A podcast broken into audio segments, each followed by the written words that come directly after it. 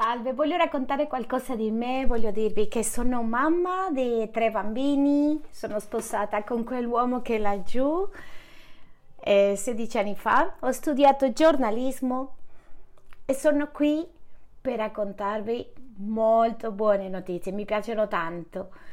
Ebbene, immagino che alcuni di voi siete incontro la vostra volontà, avevate un altro piano per questa giornata, ma qualcuno ci ha insistito, qualcuno che ci vuole tanto bene. Io vi congratulo per essere qui, perché voglio dirti che questo messaggio ha cambiato la mia vita 30 anni fa.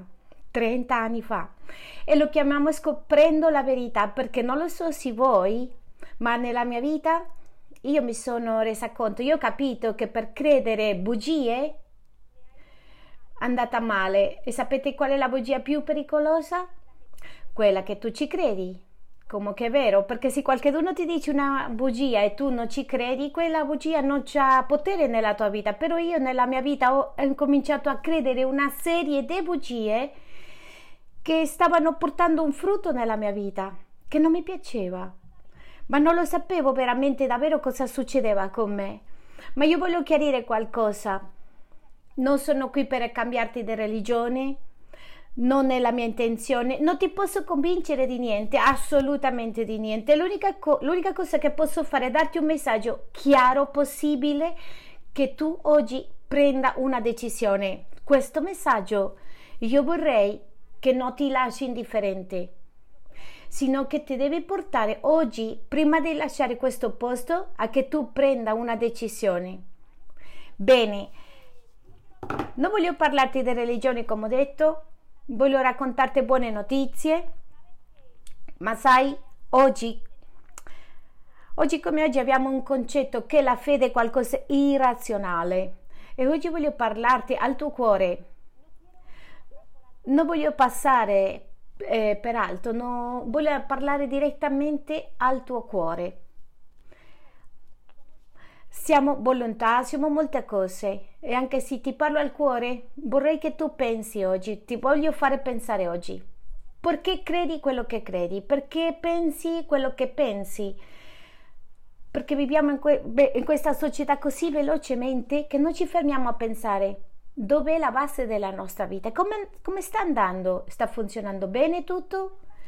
E questo messaggio è universale, questo messaggio va uguale a giovani, adulti, anziani, bambini. Mi piace tanto questo messaggio perché è per tutti.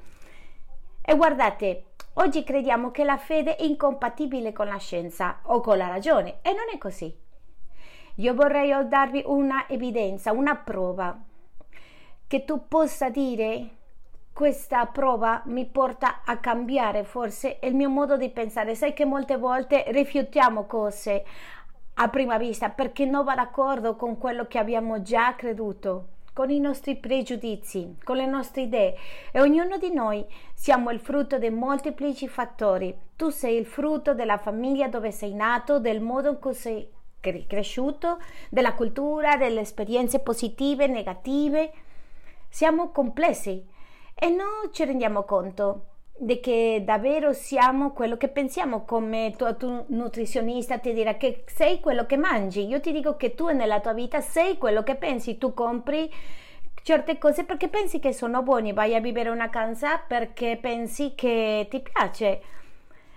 Siamo quello che pensiamo ma a volte ci sono certi argomenti che noi non pensiamo perché pensiamo come pensiamo e siamo pieni di pre- pregiudizi. Qualcuno è venuto come dire a vedere, allora vediamo che cose religiose mi stanno dicendo. No, no, no, oggi non si, non si tratta di questo. Voglio parlarti di qualcosa che tu potrai, sarai in grado di sperimentare. E ci sono prove, per esempio per me cantavamo una canzone, una delle più grandi prove, che c'è un Dio e la creazione. E non lo so se sei d'accordo con me, ma quando tu guardi un quadro, una pittura, non hai bisogno di vedere il pittore per sapere che il pittore ha esistito, che, che esisteva, corretto? Sì o no? Tu vedi l'immagine e tu vedi l'evidenza che c'era un pittore, tu vedi un, un, palazzo e sai che dietro questo palazzo c'era un architetto che l'ha fatto, ma non ci fermiamo a pensare certe cose. C'è un'evidenza, c'è una serie di evidenze che Dio ha esistito e esiste, che c'è un Dio morale. Io rispetto e trovo fenomenale la, le persone che dicono io credo questo, quello e l'altro, ma per tutto ci vuole fede, perché per me la probabilità che l'universo sia formato da un'esplosione Big Bang è uguale, è lo stesso che dopo l'esplosione di una macchina da stampa escano perfettamente i fogli dalla A alla Z. Per me la probabilità che l'universo sia organizzato così, no. Tu vedi l'ordine, le leggi, c'è una perfezione millimetrica. Se la Terra e il Sole fossero un pochettino più vicini, sarebbero, noi saremmo carbonizzati. C'è intenzione, c'è significato nell'universo per credere che siamo qui, che siamo il risultato proprio per caso di un'esplosione da niente, che da un'esplosione va tutto bene o in ordine, è rispettabile, ma ci vuole fede per credere questo.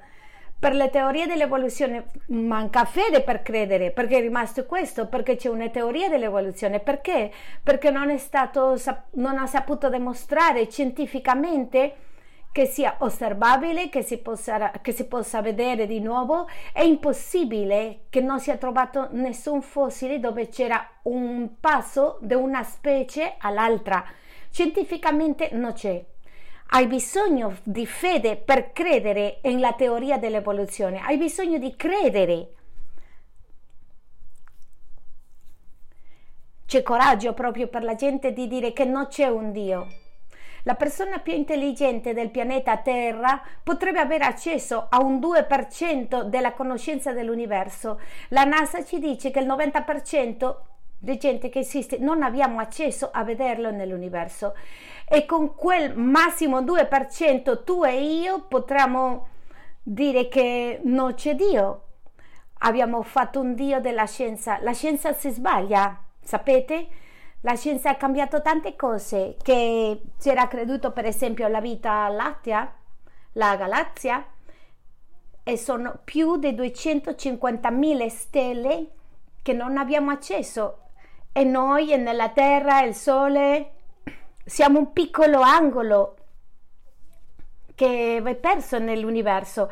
Ci sono molte più galassie di quello che pensavamo, di quello che si credeva 50 anni fa. E continuiamo a scoprire cose. Come possiamo dire con questo pochettino? È ammazzato tanta gente con un virus de, del, del raffreddore? Come possiamo essere così arroganti, così orgogliosi di dire non c'è un Dio, quando non abbiamo accesso a dirlo. Per fare questa dichiarazione tu dovresti avere accesso a tutta la conoscenza dell'universo, parlare tutte le lingue, avere conosciuto sulla storia, scienze e matematica per poter dire guarda, dopo questo che io lo so, no, c'è un Dio. Ma sai una cosa?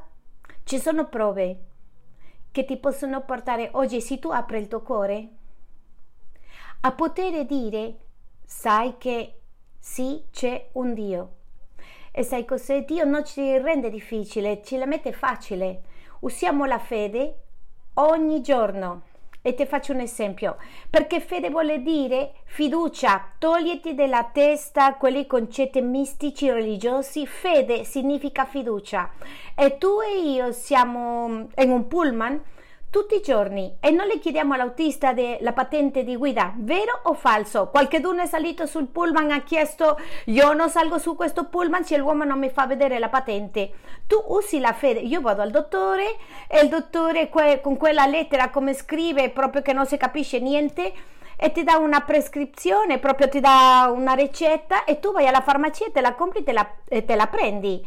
Ma tu non vai a chiedere al dottore se c'è la laurea di medicina. Io ho fiducia di questa persona e messa lì medicamente per aiutarmi, sì o no? Quante persone nella tua vita tu ti sei fidato? Alcuni pensano male. Qui tutti abbiamo disillusioni nel nostro cuore, persone che hanno deluso, matrimoni falliti, figli che vanno via di casa, amici che ti davano come un pugnale, sì o no? Io penso che la maggior parte potrebbe dire di sì Quindi usiamo la fede, ma quando si tratta di Dio, le mettiamo così difficile a Dio? Sediamo a Dio sul banco degli imputati e le rendiamo difficile. Perché? Perché davvero penso che no, non è perché sia difficile credere in Dio. Io penso che moralmente non vogliamo che sia vero che c'è un Dio a cui un giorno ci saremo responsabili. E c'è. Quel Dio si è manifestato alle nostre vite di tanti modi. Tu guardi la creazione, già qualcosa dentro di te dice ci deve essere qualche Dio, in questa vita deve essere un significato più in là della materia, dei atomi, dei protoni. Non siamo soltanto una parte materiale, siamo anche una parte immateriale. E oggi ti voglio raccontare una cosa, una storia d'amore. Voglio raccontarti la più grande storia d'amore. E mi ricordavo ora, tornando alla scienza, e nel, in altri tempi il termine scienza, e nel secolo XVII è iniziata la, iniziata la scienza. C'era un gruppo di persone curiose, credenti, che sono resi conto, sono accorti che potevano studiare l'universo perché credevano che c'era un Dio con le leggi invariabili che potrebbero essere studiate.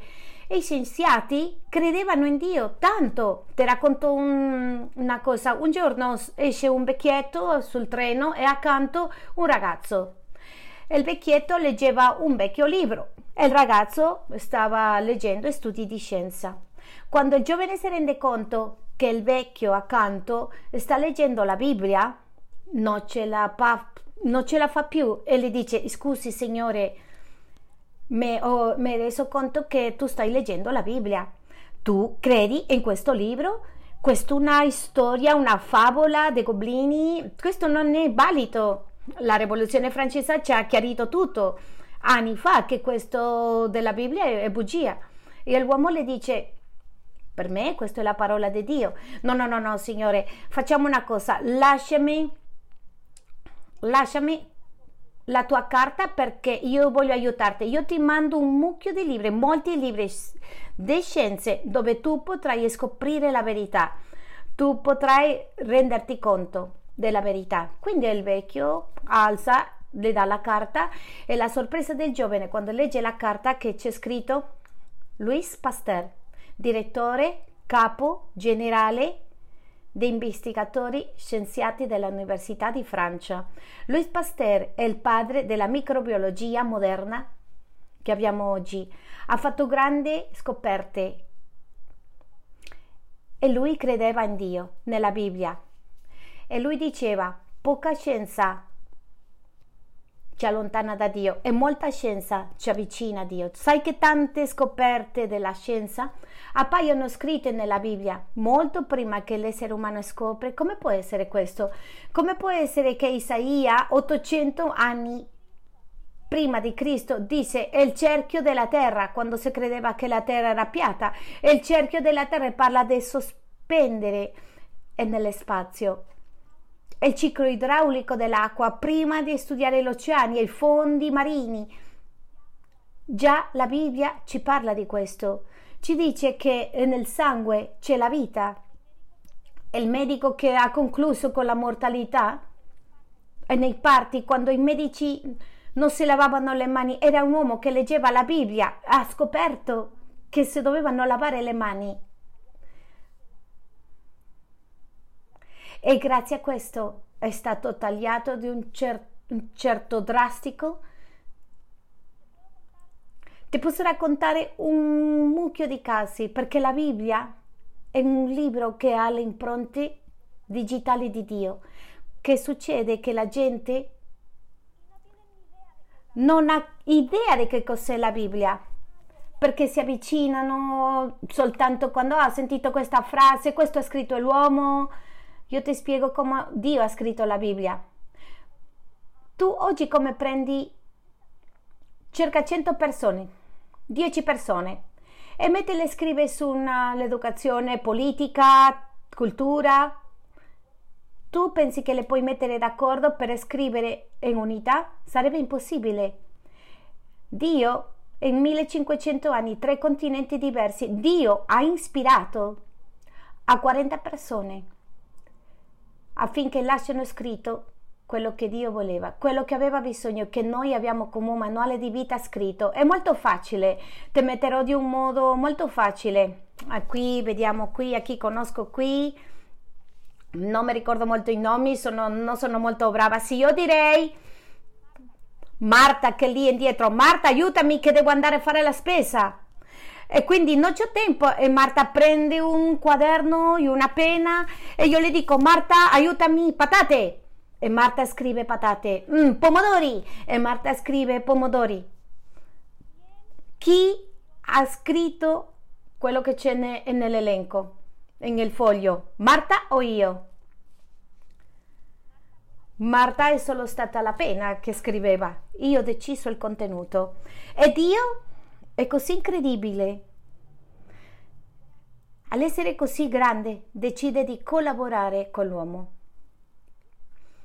Dio è così umile che dice io lavorerò in squadra e ci lascia scritto un libro che sconosciamo tanti, io di prima che desprezzato la Bibbia e non avevo idea che il libro più grande con la verità più grande passa per qualsiasi studio scientifico, la critica testuale, dal punto di vista medico, tutto.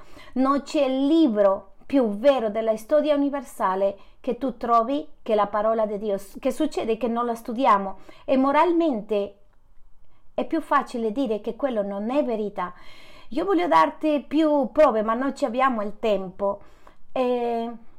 Ma io ti ho detto che voglio raccontarti delle buone notizie e che ti voglio parlare di una storia d'amore. Non lo so se vi piacciono le storie d'amore, a me piacciono tanto. Quando vado a scegliere un film in casa è difficile perché tutti i miei figli dicono eh mamma un film di amore a loro gli piace la guerra maschi no sono tre maschi ho vissuto con quattro maschi per tutto questo tempo ma io vi voglio parlare di una, una storia di amore non romantica come del Romeo e Giulietta una storia di amore che andrà oltre il tuo cuore. Non è una storia come ci dà Hollywood. Hollywood ha fatto tanto male, quei film di Hollywood, lei è bello, lei è bella, e l'amore è quello che hai, non si arrabbiano mai, si svegliano perfettamente, a nessuno le puzza l'alito, si svegliano con il trucco, la casa sempre pulita, vero? E tu quando guardi la tua vita dici wow! Non voglio dire un tacco, però Non ti voglio parlare di questa storia, ti voglio parlare della più grande storia d'amore che si chiama Vangelo e ti voglio spiegare cosa significa questa parola. L'origine di questa parola anticamente c'era guerra fra un re e un altro, tra due paesi e se segnava la pace, se, segnava, se era firmato un documento di tutte e due parti che si chiamava Vangelo.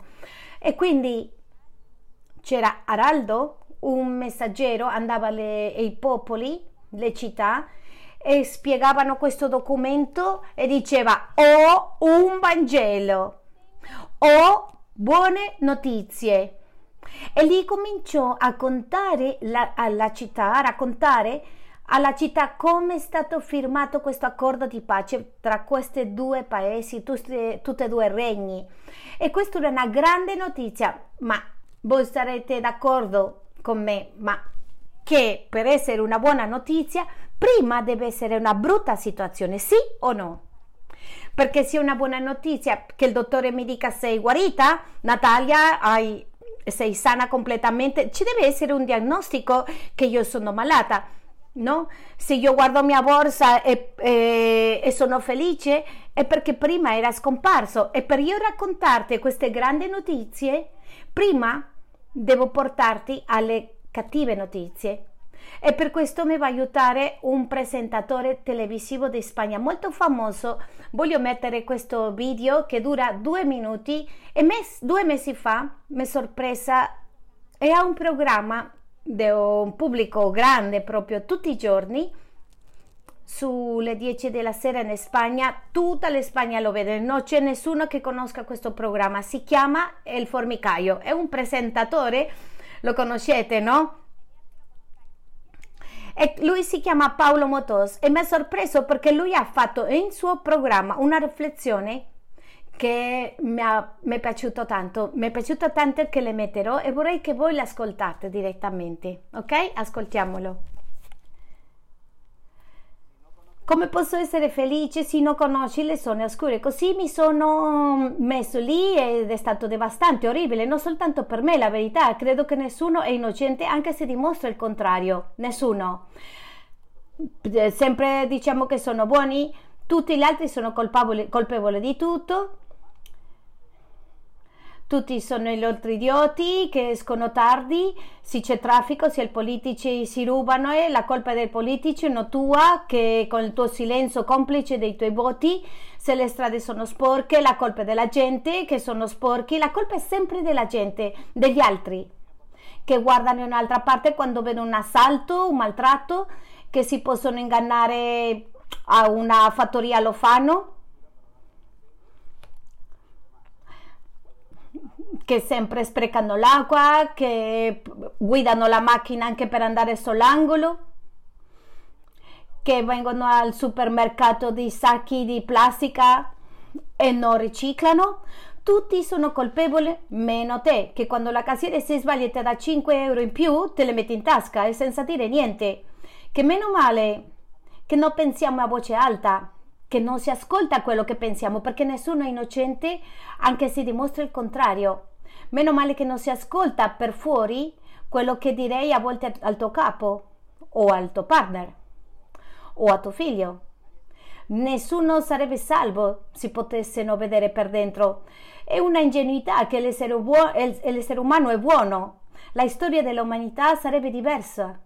Non credi? Dobbiamo accettarle. Funzionalmente siamo cattivi, cioè siamo attirati, attratti del male e quasi sempre che abbiamo occasione perché non siamo guardati le preferiamo. E nel più profondo di noi, quasi tutti, arrivato il caso, siamo falsi, pettegolezzi, invidiosi, miserabili, egoisti, infideli, traditori, intolleranti, ingiusti, settari, corrotti, violenti. Il mondo non è com'è per un mucchio di malvagi che ci portano alla distruzione. Se solo fossero una panda, un, po', un gruppo, con, noi potremmo con loro. Ma lo continuiamo a mantenere in segreto e che spesso somigliamo molto a quello che non vogliamo essere. A domani. Bene. Non lo so se siete d'accordo con Paolo Motos. Quanti siete d'accordo con Paolo Motos? Alzate la mano. La maggioranza, eh? Bene. Queste sogni oscure che tutti abbiamo, come dice Paolo Motos, è una realtà nelle nostre vite. Dio le chiama peccato. È una parola molto impopolare oggi perché sentiamo peccato e ci vengono alla mente religione, condanna, molte cose, ma voglio che tu sappi che la realtà è questa. Se la gente abbiamo più o meno 5.000 pensieri, che tal se a questo momento prendiamo una persona e le mettiamo a voce alta i pensieri di questa settimana? C'è un volontario per questo? Se le mettiamo qua davanti e mettiamo i pensieri di una settimana a voce alta? No! Voglio che tu sappi che Dio vede tutto, come diciamo ai bambini. Dio ha un radar lì dei raggi X che vede assolutamente tutto. E in realtà noi abbiamo un problema. Peccato è che, io ti spiego, peccato per te, Già, per caso che tu non hai un concetto sbagliato di che cos'è il peccato? Peccato è un atteggiamento interiore di ribellione contro Dio, di fare cose a modo tuo, di vivere la vita a modo tuo, che non ti interessa se c'è, non ti interessa un citrolio, si usa questa parola eh, in Spagna, ti interessa un citriolo, quello che Dio dica, come la canzone di Frank Sinatra, a modo mio. Io voglio vivere a modo mio. A me nessuno mi dica niente. Così siamo noi e gli esseri umani. E da piccolini abbiamo problemi con le leggi. Ci infastidiscono i limiti che no, ci mettono i nostri genitori, sì o no? Quando io ero piccola, io pensavo che i miei genitori mi volevano infastidire a me piaceva tanto la Coca-Cola e mia mamma io mi rendevo conto cosa mamma faceva. Buttava la Coca-Cola e metteva l'acqua. E mamma mia, ero additta alla Coca-Cola. E mi diceva, perché mi mette acqua alla Coca-Cola? È un padre amorevole che deve mettere limiti ai tuoi figli.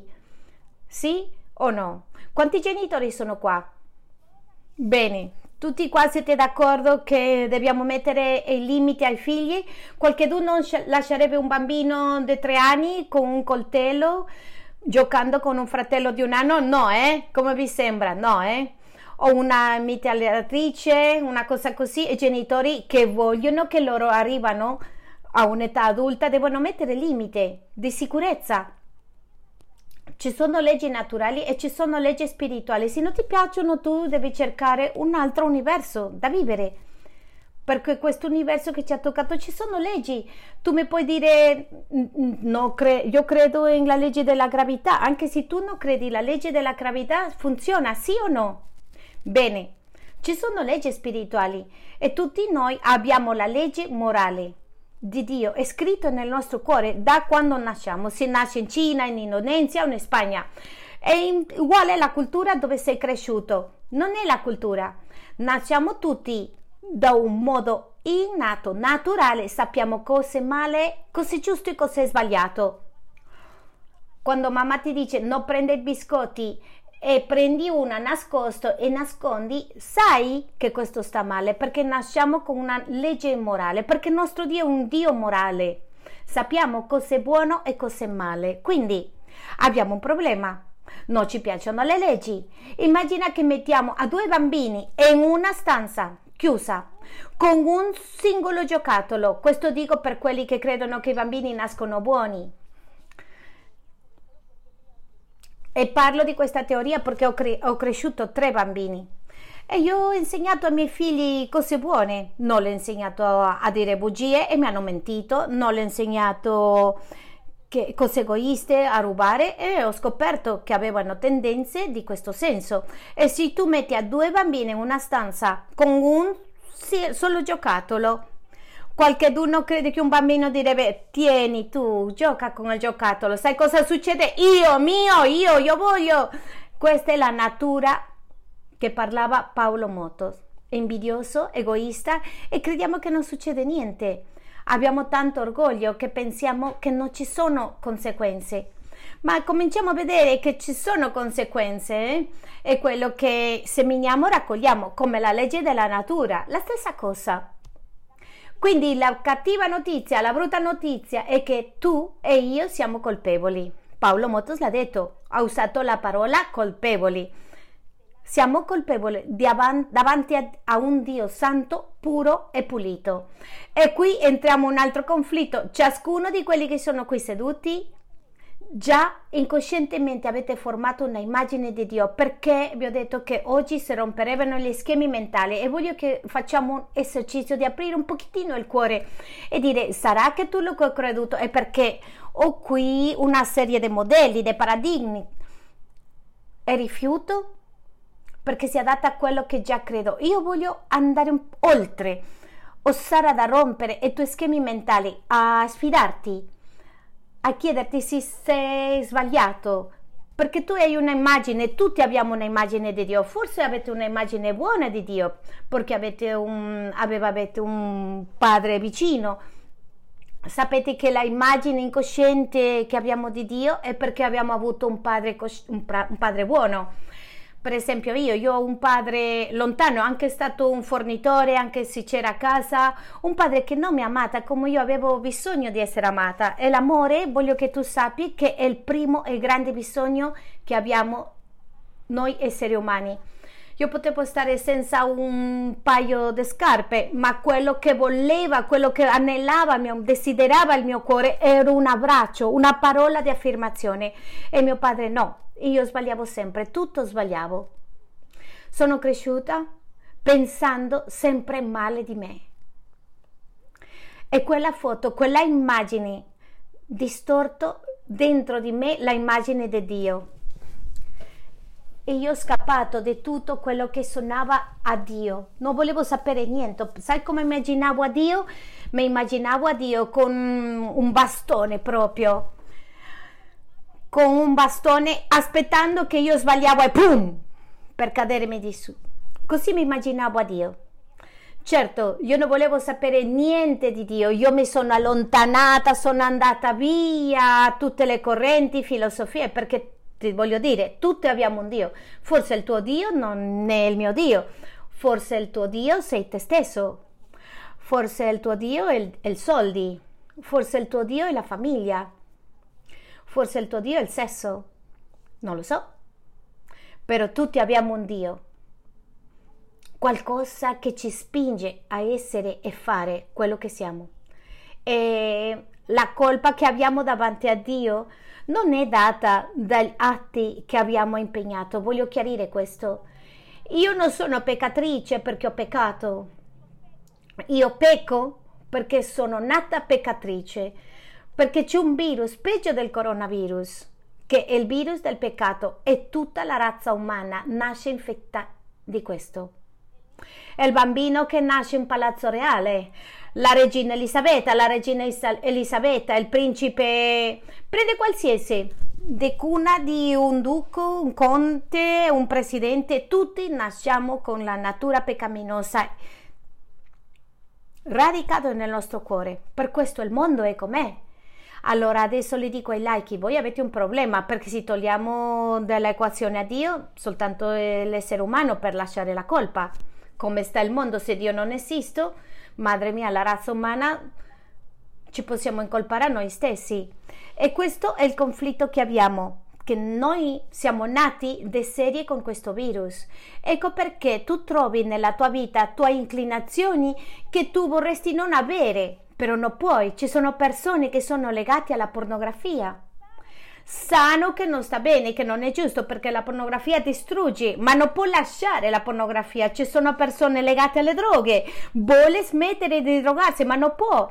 Sono le, gente legata al cattivo carattere, gente che arriva a casa e urla per tutto, è un orco e si rende conto che non può cambiare perché il peccato è un virus forte. Vorremmo, c'è gente che vuole perdonare, non può. Perché noi stessi non possiamo, da soli non possiamo. E torniamo alla, alla immagine di Dio. Dio è un Dio 100% puro, 100% santo, 100% giusto. E per Dio non è valido che tu sei un 99% puro e hai soltanto un 1% di cattiveria. E voglio che guardi con, con, me questi due oggetti. Qui si rappresentano due eventi più importanti della nostra vita. Il giorno della nostra nascita avvicinarmi per piacere. Il giorno della nostra nascita, qui ci sono tanti bambini, che bello quando nasciamo, prepariamo i vestitini, tutto nuovo, che meraviglioso. Ma da qui qua la unica co- cosa che ci separa è il tempo. E il tempo ha cominciato a contare il giorno che tu e io siamo nati. E continua a contare. E tu e io, qui, tutti quelli che siamo, belli, brutti, non importa. Siendosi Carrefour, Armani, se hai una, una laurea o non ne hai, tu e io, tra cento anni, saremo qui, morti Pensa, tra cento anni tu e io saremo morti. Io ricordo il mio caro amico Pat, che era inglese. Un giorno arriva all'ufficio con i suoi compagni, improvvisamente ha fatto ai, alzò, alzò le mani e morì. E in un istante, meno di un minuto, Un attacco al cuore l'ha portato alla tomba. Un colpo al cuore, che è stato qui a Londra per tanti anni. Aveva i conti saldati con Dio. E il tempo è iniziato per te e per me il giorno che siamo nati. Io voglio che tu pensi questo perché non ci piace pensare alla morte. Sai che ognuno di ciascuno muore, non c'è filosofia, non c'è scienza, è uguale niente può vincere, niente può battere la morte. La morte è una puntura. Non lo so se avete perso i tuoi cari, ma è devastante, è come se ti strappano qualcosa. Sapere che non lo restituirai. E tu e io siamo in un serio problema con Dio, perché questo Dio non le vale che tu hai fatto buone azioni. A quel Dio non le vale che tu venga a una chiesa o fai buone opere, buone azioni, niente di questo. Ti aprirà le porte del cielo il giorno che tu muori, perché se tu hai uno, uno, un 1% di avere trasgredito la legge di Dio, tu sei colpevole.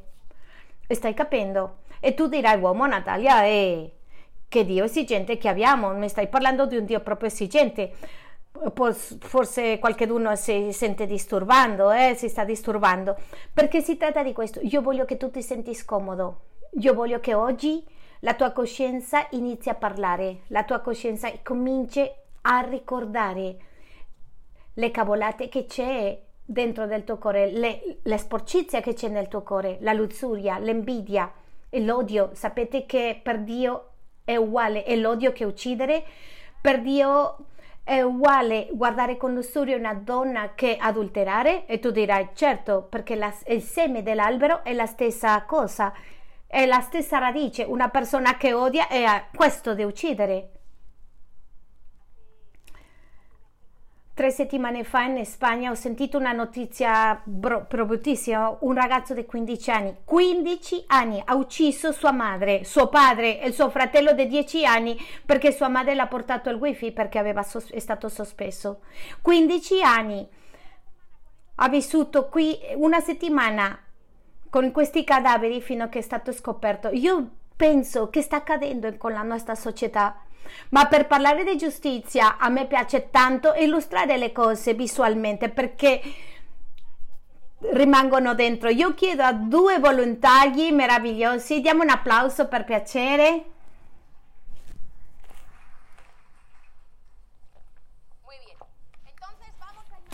Molto bene, immaginiamo allora, vero, che arriva il giorno della nostra morte.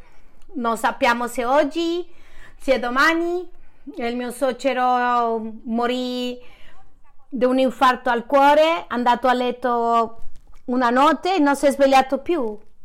E un giorno la morte va a bussare alla nostra porta. E quindi quel giorno moriremo e ci presenteremo davanti di un giudice che sarà Dio. E questo giudice che è molto ordinato nel cielo, ciascuno di noi abbiamo un libro in questo libro c'è scritto tutto ciò che tu e io abbiamo fatto, assolutamente tutto, il bene e il male, non soltanto quello che abbiamo fatto, anche quello che abbiamo pensato. Eh? Bene?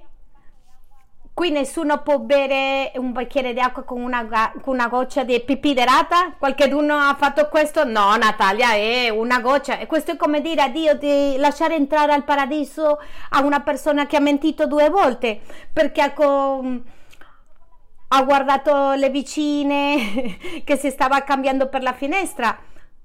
Dio non è un giudice che ammette corruzione e perché lui è giusto e santo, lui deve punire il peccato.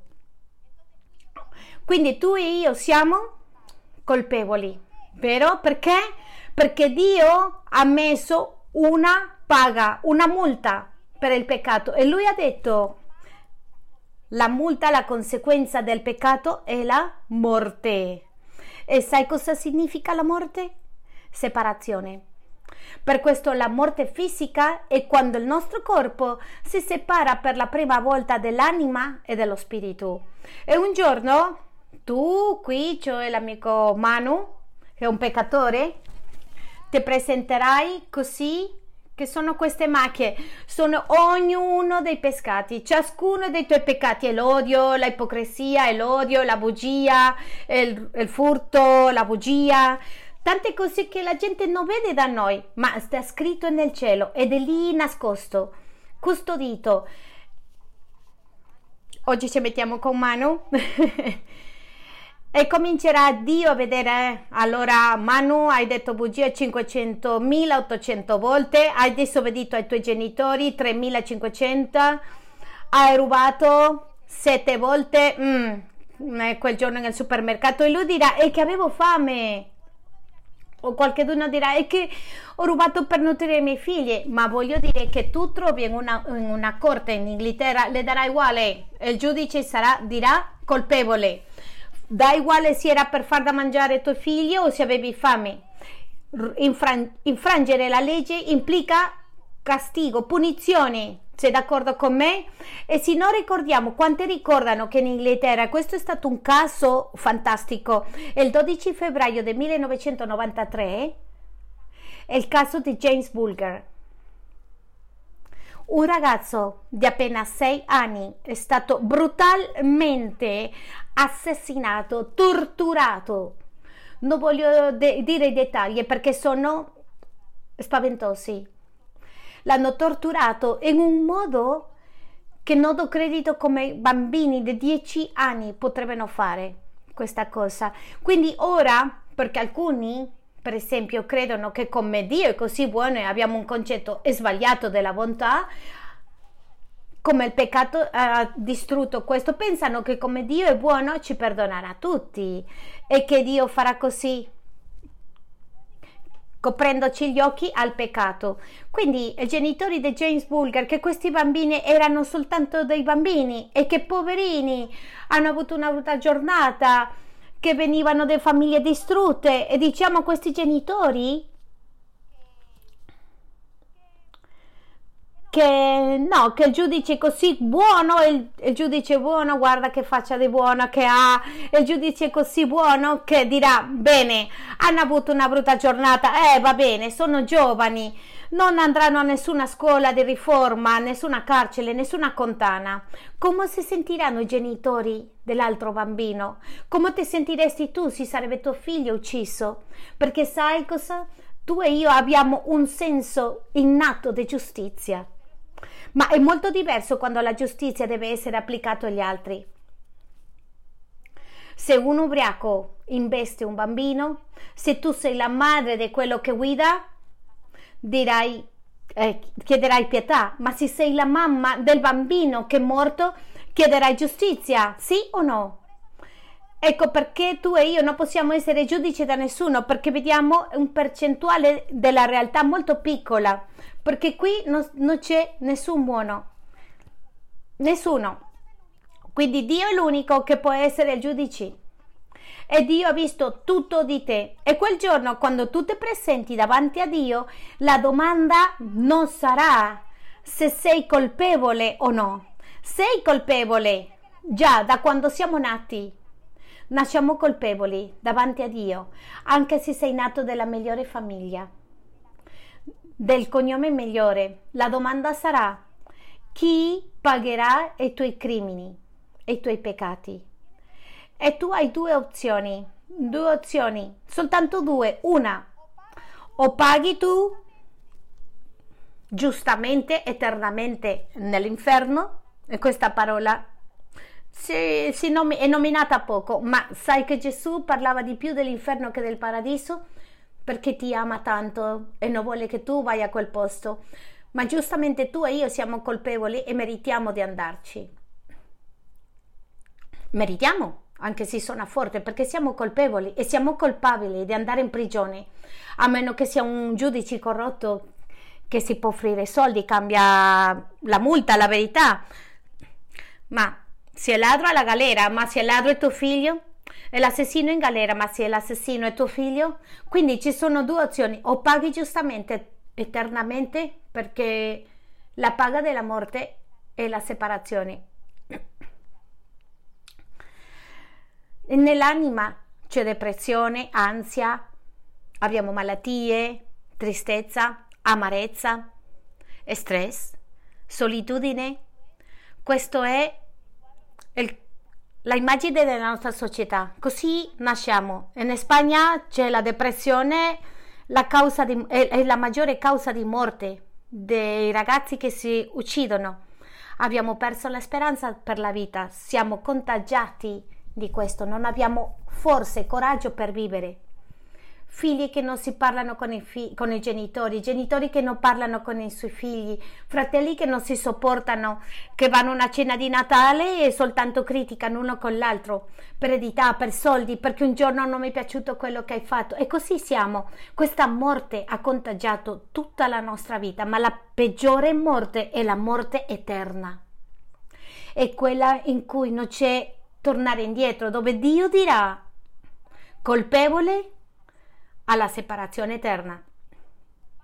Quindi o paghi tu o, e qui arriva la buona notizia, la grande notizia, accetti la provvizione che il Dio d'amore si è inventato un piano impressionante. E Dio sai cosa ha fatto? Per te e per me? Vedendo la condizione la tua e la mia, vedendo che non c'è religione, che non c'è una buona azione, niente che l'essere umano può fare da solo per purificare il peccato e poter entrare in paradiso. Sai cosa ha fatto? Lui stesso è venuto sulla terra, ha vissuto una vita perfetta, è tentato in tutto, ha avuto vittoria in tutto e si è offerto di pagare la tua multa e la mia in una croce. Duemila anni fa, sto parlando di Gesù Cristo. E Dio ha trattato Gesù Cristo come ha avuto trattare a te. Dio le ha dato la schiena a Gesù Cristo per poter guardare a te, per poter salvarti a te. Dio ha caricato su suo proprio figlio la punizione del peccato. E Dio ti ha amato tanto che ti ha portato oggi qui. Che perché tu ascolti questo, perché Dio non ti chiede di fare niente. Dio ti chiede oggi di credere quello che lui ha fatto per te. E questo è quello che ti offre. Quando tu credi che Dio ha mandato suo figlio a morire in una croce, a pagare, non la religione, per favore, non il Cristo della religione, le statue lì del Cristo morto, no, il Cristo morto e risorto. Il Cristo che è stato un terremoto, quando è morto nella croce, che la cortina del Tempio era strappata, che è stata oscurità in tutta la terra quando è morto. Questo è il Gesù risorto, che ha detto, chi crede in me non morirà. Chi dice, risolviamo i conti. Dio non ti sta condannando, Dio non è qui per condannarti, io non sono qui per condannarti, io sono tanto colpevole come te. Lui vuole che tu sappia che se tu sei disposto a chiedere perdono. Non hai bisogno di un intermediario. Non hai bisogno di andare a qualcuno, raccontare i tuoi peccati. No, tu oggi hai la porta aperta al cielo per parlarli. Perché non c'era nessuna possibilità e Dio ha aperto. E quando la gente mi dice, ah no, è che il cristianesimo è esclusivo, è molto esclusivo, soltanto Cristo. Esclusivo, varie volte dice, perché tutti, chiunque, tutti chi crede in lui non sarà più perduto, ma avrà vita eterna e che non c'era più possibilità di salvezza per te e per me e lui ha aperto una strada, eh. che non c'era una porta e lui l'ha aperta. Come possiamo dire esclusivo? La verità assoluta esiste, perché sai cos'è? Se la verità relativa dicono che non c'è verità assoluta, in te tutte le verità usciranno. Tu immagini quando tu e io usciamo alla Barcellona e raccontiamo le buone nuove, io credo che quando muoro rimango lì, io credo nella reincarnazione, io credo che sarò una farfalla. No, hai parlato con una mucca, con una farfalla che parla, perché la morte è una data irremediabile. Io ti posso dare evidenze, ma tu sei convinto di credere in quello che credi. La verità è quello che ci rende liberi e qui tanti sono così perdenti negli schemi mentali, quello che ho creduto, quello che penso non mi sembra, è che il 50% di Dio è la giustizia della sua purezza, ma l'altro 50% è il suo amore e la sua misericordia. E nel suo amore e misericordia lui sacrificò suo figlio in modo che se tu credi in lui e questo è quello che Dio ti offre ti offri togliere tutti i tuoi vestiti dei peccati e lasciarti puro, preparato, vestito di giustizia, in modo che il giorno che tu muori Dio ti possa aprire le porte del paradiso. Queste sono le buone notizie del Vangelo. Non importa dove sei nato, non importa cosa hai fatto, cose gravi, cose meno gravi, non importa. Una pietra, una pietra grande, grossa, piccola. Dio non ti sta dicendo di fare niente. Tutte le religioni ti mettono nell'enfasi che cosa dobbiamo fare. Dio non vuole che faccia niente, che sia sin- soltanto sincero con tutto il tuo cuore. Questo si chiama pentirsi. Chiamare cattivo quello che Dio dice che è cattivo e chiamare buono quello che Dio chiama buono. E renderti conto che sei un egoista, sono additto alla pornografia, ho una, una dipendenza da rubare, che tu sia in grado di essere onesto, di dire sono infedele a mia moglie, odio i miei genitori, che tu sia capace di dire tu lo sai, Dio lo sa, ma tu devi dire a Dio, guarda, quando Gesù era sulla croce, ho finito per quelli che stanno già, iniziano a essere un pochettino stanchi. Pro... Non mi avete messo il tempo, eh? eh? Si è fermato o non mi avete messo il tempo? Perché non mi avete messo, io posso stare tre ore a parlare qui e per amore a voi non lo farò, tranquilli, non vi preoccupate. Quando Gesù quanto sto, quanto tempo sono stata quando Gesù, morendo per morire sulla croce, è successa una conversazione straordinaria. Gesù era nel crocifisso accanto due ladri. Sicuramente lo conoscete questo film di Gesù, no? E lì è successo qualcosa di straordinario, una piccola conversazione, ma che ci racconta il Vangelo di Luca. Dice che uno dei malfattori rappresenta molte persone. Guardate Gesù e l'ha, despre- l'ha desprezzato. Se saresti il figlio di Dio, uh, scenderesti da quella croce e ci salveresti a tutti, a te e a tutti. Questo rappresenta è semplice che siamo di pensare che Dio deve fare le cose come io penso. Quindi in questo relativismo che stiamo parlando, immagini se ciascuno pensiamo che speriamo che Dio dirà ah Natalia che tu credi nella reincarnazione, mm, bene, reincarnati in una formica. Ah no, che tu credessi nelle buone azioni, allora hai fatto 15, 15 belle azioni. Ok, va bene. Noi vogliamo che vogliamo che il giudice cre- eh, ci dà una punizione d'accordo a quello che tu credi. No, il giudice, tu vai lì davanti e ti darà una punizione.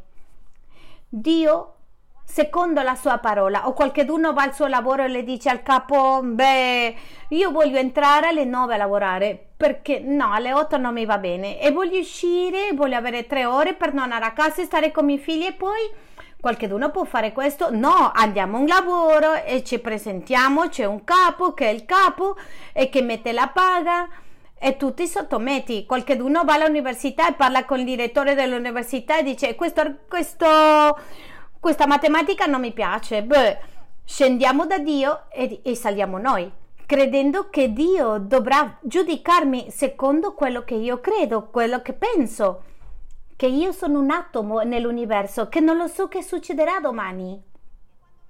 Che quando mi dà un'influenza sono a letto e mamma mia, sto male, non so nessuno.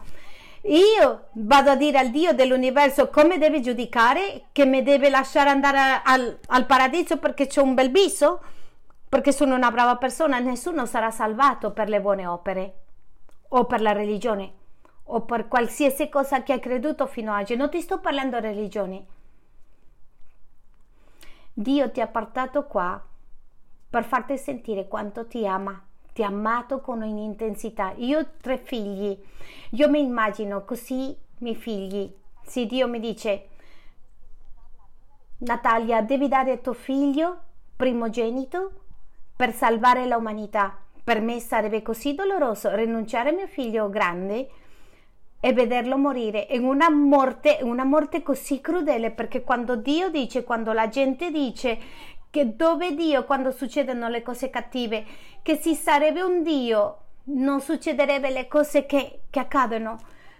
Si muoiono bambini di fame perché siamo avari e i governanti sono corrotti. E Dio ha dato nel pianeta Terra tanto cereale, patate, perché nessuno muoia di fame. Se il 90% dei problemi, dei danni che si vedono nella società è per il mare morale dentro di noi. E li incolpiamo a Dio, se ascoltiamo, se seguissimo le leggi di Dio, che diverso sarebbe? Il mondo, ma ci permettiamo di incolpire a Dio. Quando muore qualcuno, in un'occasione abbiamo perso una nipote di cancro, sei anni aveva. E la mia suocera non l'aveva mai ringraziato a Dio, mai nominato, mai aveva considerato a Dio. E quando è morta la bambina l'ha incolpato a Dio. tu non l'hai mai ringraziato a Dio per tutto quello che hai vissuto fino adesso e che tu hai scelto quando sei nato. Scegliamo quando siamo nati, quando nascere. Non sceglierai nemmeno quando devi morire, a meno che sia per suicidio, ovviamente. E che chi siamo noi per metterci faccia a faccia con Dio?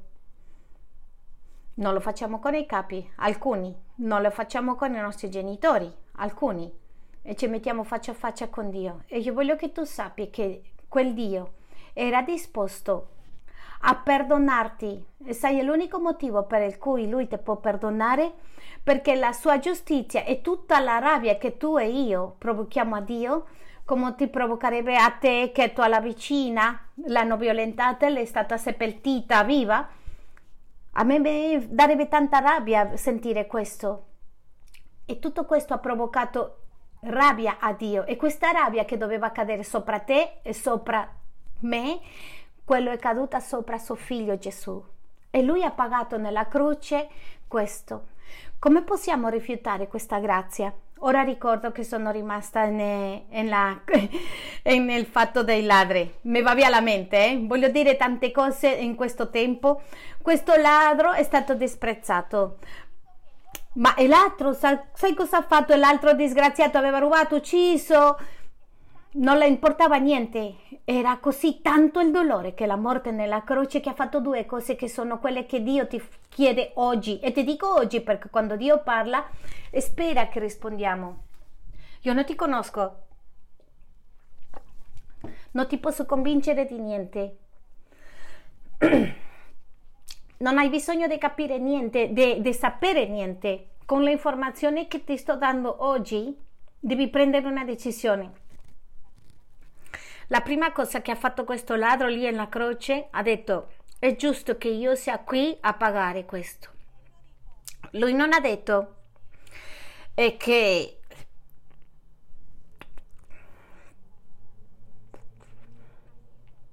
doveva rubare per nutrire i miei figli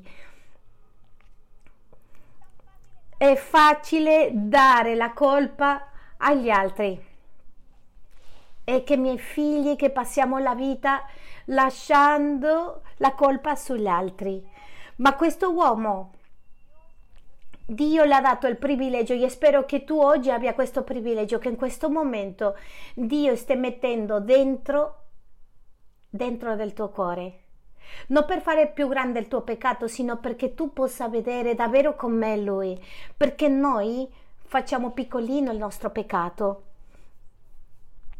Ma quando questo uomo, che era accanto il santo e il puro, si è reso conto quando si è visto in quelle specchio della perfezione, ha detto, io merito questo, sono colpevole, giustamente sto pagando per quello che ha fatto. La seconda cosa che ha fatto, ha guardato Gesù e anche letteralmente era disgustoso guardare a Gesù e i suoi occhi gonfi, lividi, era irriconoscibile, il suo corpo brutto, proprio picchiato, lapito.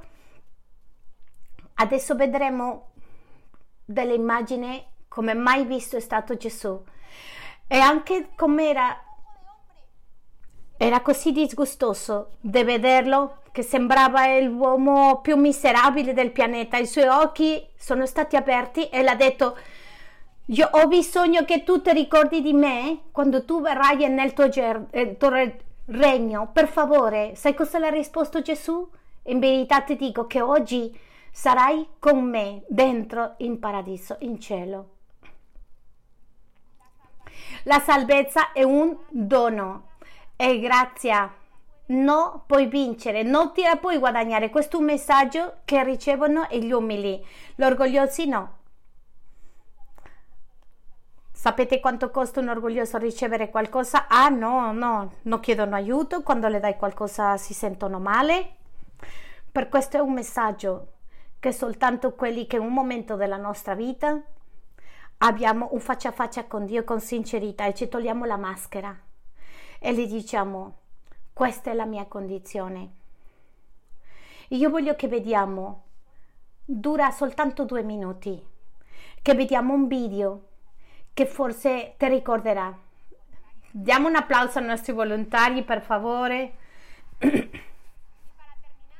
e per finire vedremo questo video che dura soltanto due minuti. Grazie. Quelli che dovevano dichiarare innocenti si sono lavati le mani.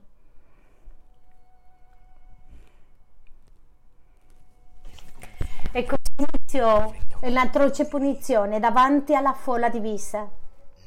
Nessuno era indifferente. Alcuni lo odiavano, altri lo adoravano, alcuni godevano di vedere, altri piangevano. Anche se il dolore era estremo, Gesù non aprì la bocca per difendersi. Il prezzo da pagare era molto alto, ma l'amore che aveva per te era ancora più grande. La via al Calvario era irreversibile. La croce era stata posta sulle sue spalle.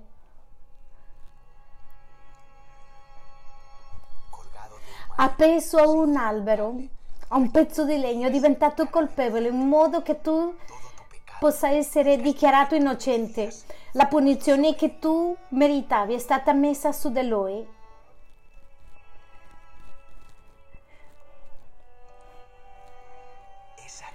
Quella croce era per te, ma Gesù ha preso il tuo posto.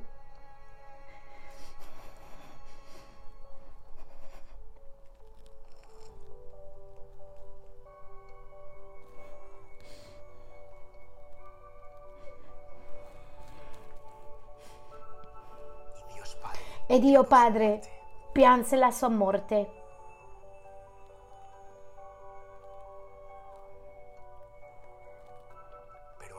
Ma lì non è finito tutto. Non è tutto finito. La pietra è stata rimossa. La tomba fu aperta. La morte è stata sconfitta.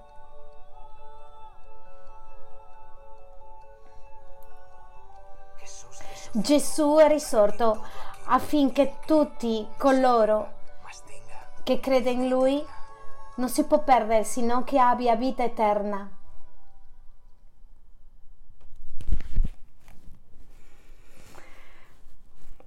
Dio mi stava cercando da tempo fa e io l'ignoravo finché è arrivato un momento nella mia vita che non ho potuto più. Con 20 anni mi sono resa a Dio e qualcuno mi chiede Natalia perché sai che sei nella verità? Sai perché son, so che sono nella verità?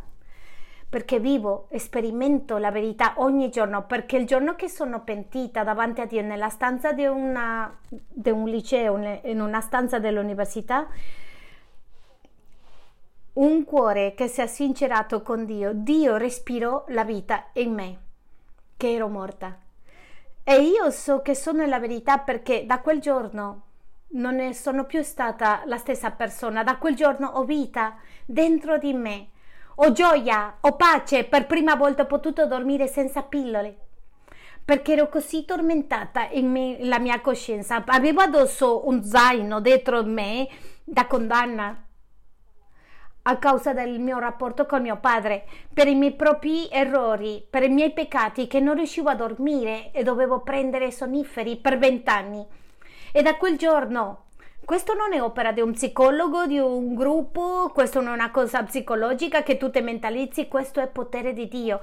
E il giorno in cui ho creduto in Cristo, ho detto mi arrendo e Dio mi ha detto hai cercato di compiacermi come il tuo padre, hai provato di fare cose, hai provato, hai cercato di essere perfetta, hai cercato di fare tutto, ma niente di quello che hai fatto che io ti ami di più o ti ami meno. Quel giorno mi sono arresa davanti a Dio, quel giorno ho sentito per prima volta l'abbraccio di un padre, di qualcuno che mi amava così com'ero, che sapeva tutta la mia porcheria che avevo e che non aveva il dito sollevato per accusarmi. Aveva le braccia di misericordia per dirmi ti stavo aspettando. Ti ho cercato. Ti aspettavo. E quel giorno Dio mi diede un cuore nuovo. Quel giorno Dio portò la pace. Quel giorno Dio ha portato gioia alla mia vita. Io non mi godevo la vita, l'avevo a tupo. E cercavo che gli altri mi facciano felice, che una posizione e niente soddisfa. Da la faccia a Dio e tu puoi prenderti la gioia tu non puoi dire io non ho bisogno di Cristo, io mi posso salvare. Non farlo. Io ti invito a renderti a Dio. Perché il Vangelo è che Dio ha firmato un accordo di pace con l'umanità. Perché tu e io siamo nati nemici di Dio. E Dio ha firmato questo accordo non in un documento ma su una croce e non inchiostro, sino con il suo sangue. Un Dio che preferiva soffrire a perdermi per l'eternità. Un Dio che preferiva confidarsi e lasciare la gloria e il trono, passare fame, diventare povere e versare fino all'ultima goccia del suo sangue perché non c'era un altro modo, perché la vita era, doveva essere pagata col sangue. Io oggi voglio chiederti se c'è qualcuno, uno o una o alcuni che vuole arrendere il cuore, non alla religione per favore,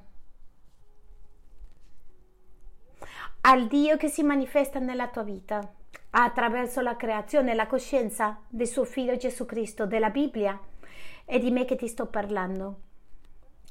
Io non ti sto parlando da una posizione di superiorità.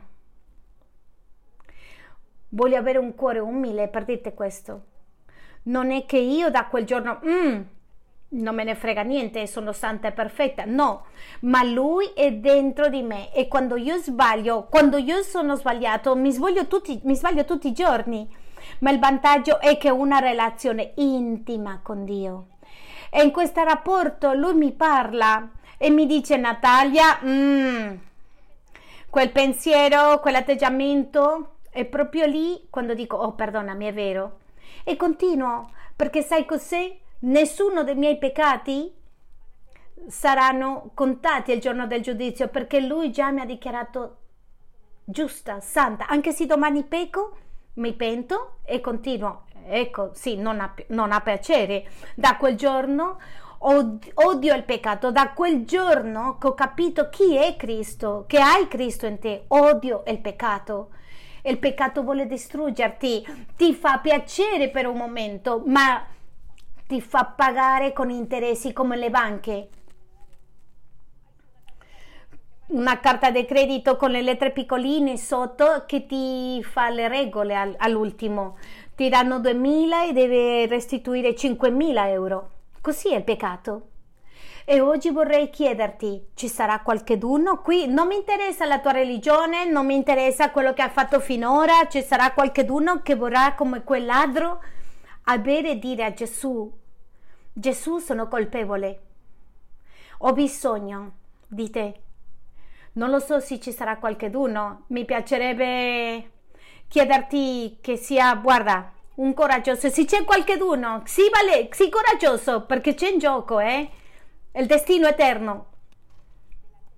Ci abbiamo tante maschere davanti agli altri, giochiamo a fare il bene, ma tu sai le zone, le aree oscure e oggi Dio è qui per perdonarti, non per giudicarti.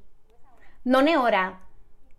E tutti quelli che oggi, oggi, così come la tua vita, oggi non devi sapere niente. Oggi tu sei in grado di chiedere perdono a Dio per quello che sai, per quello che sta male. Oggi Lui ti perdona per tutto. Non devi fare niente.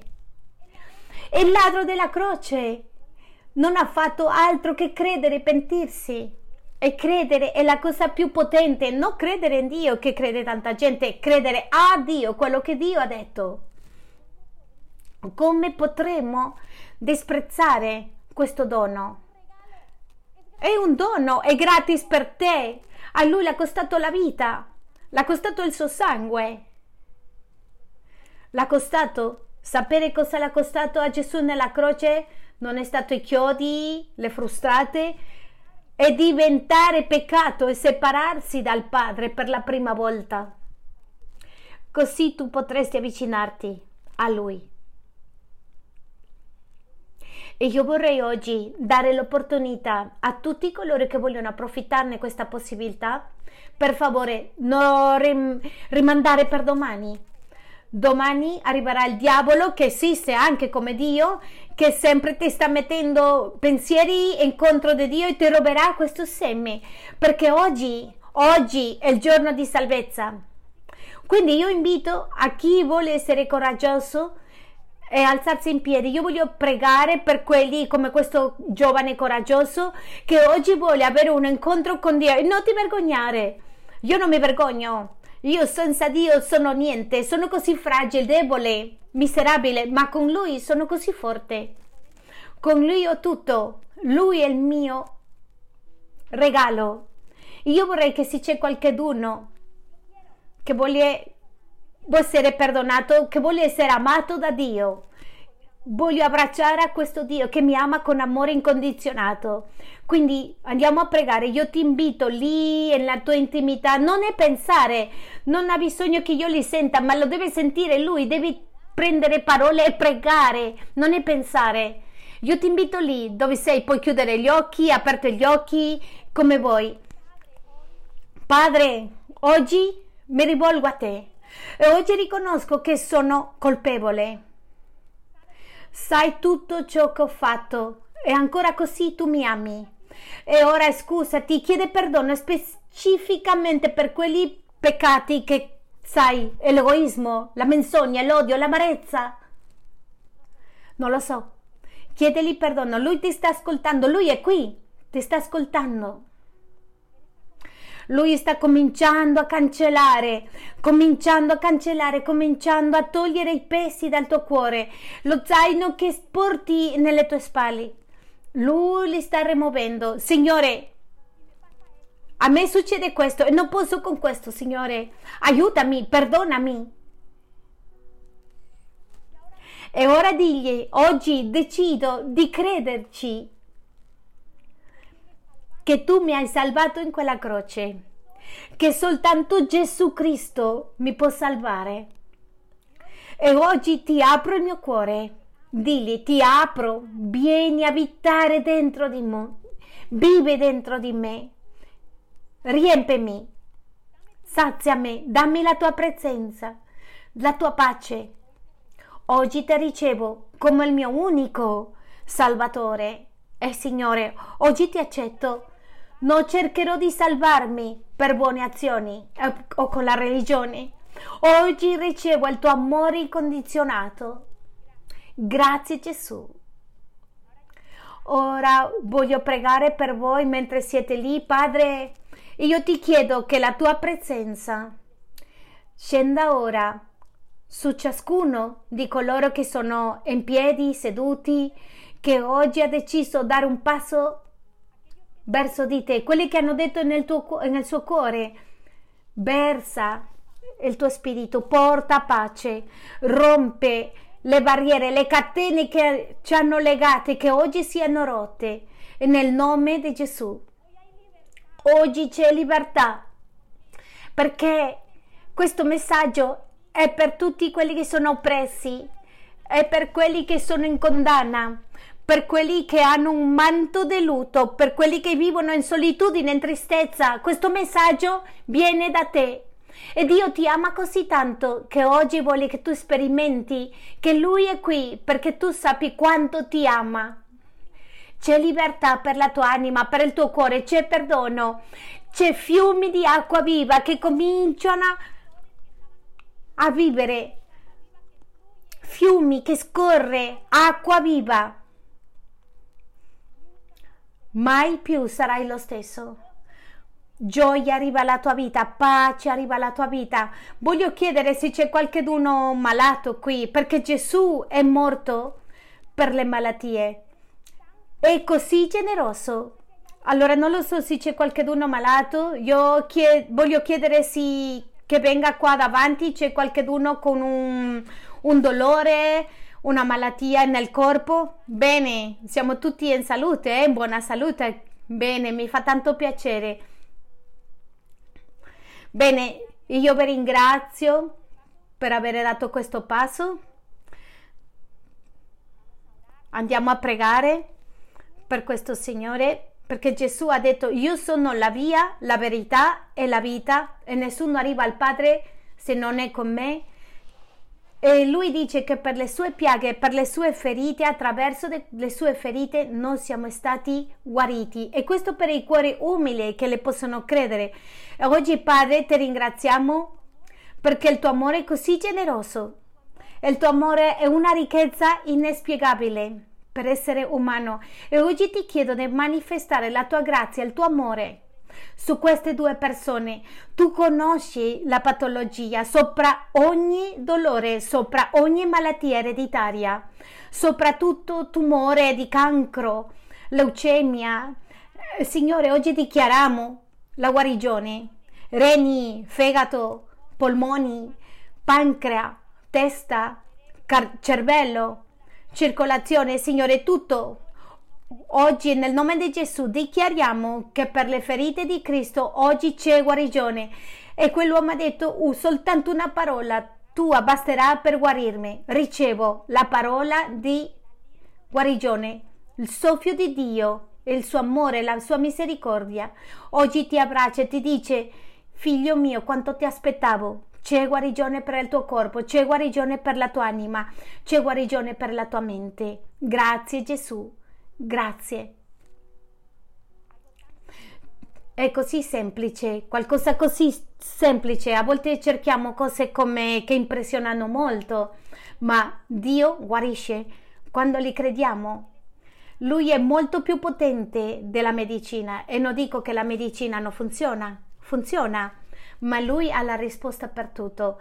E io vorrei che tu andassi via di questo posto nel tuo cuore con questa immagine di Dio, di un Dio di amore che ti ha amato fino alla morte nella croce e che ti ama con un amore come nessuno ti ha mai amato, che lui è disposto oggi a fare, a cancellare e cominciare di nuovo. Dio mi ha dato l'opportunità di rinascere dallo Spirito. E questa è la vita che Dio ha per te. Io ti ringrazio molto per essere venuto qua e spero che vada via di qua con Gesù nel tuo cuore. Grazie.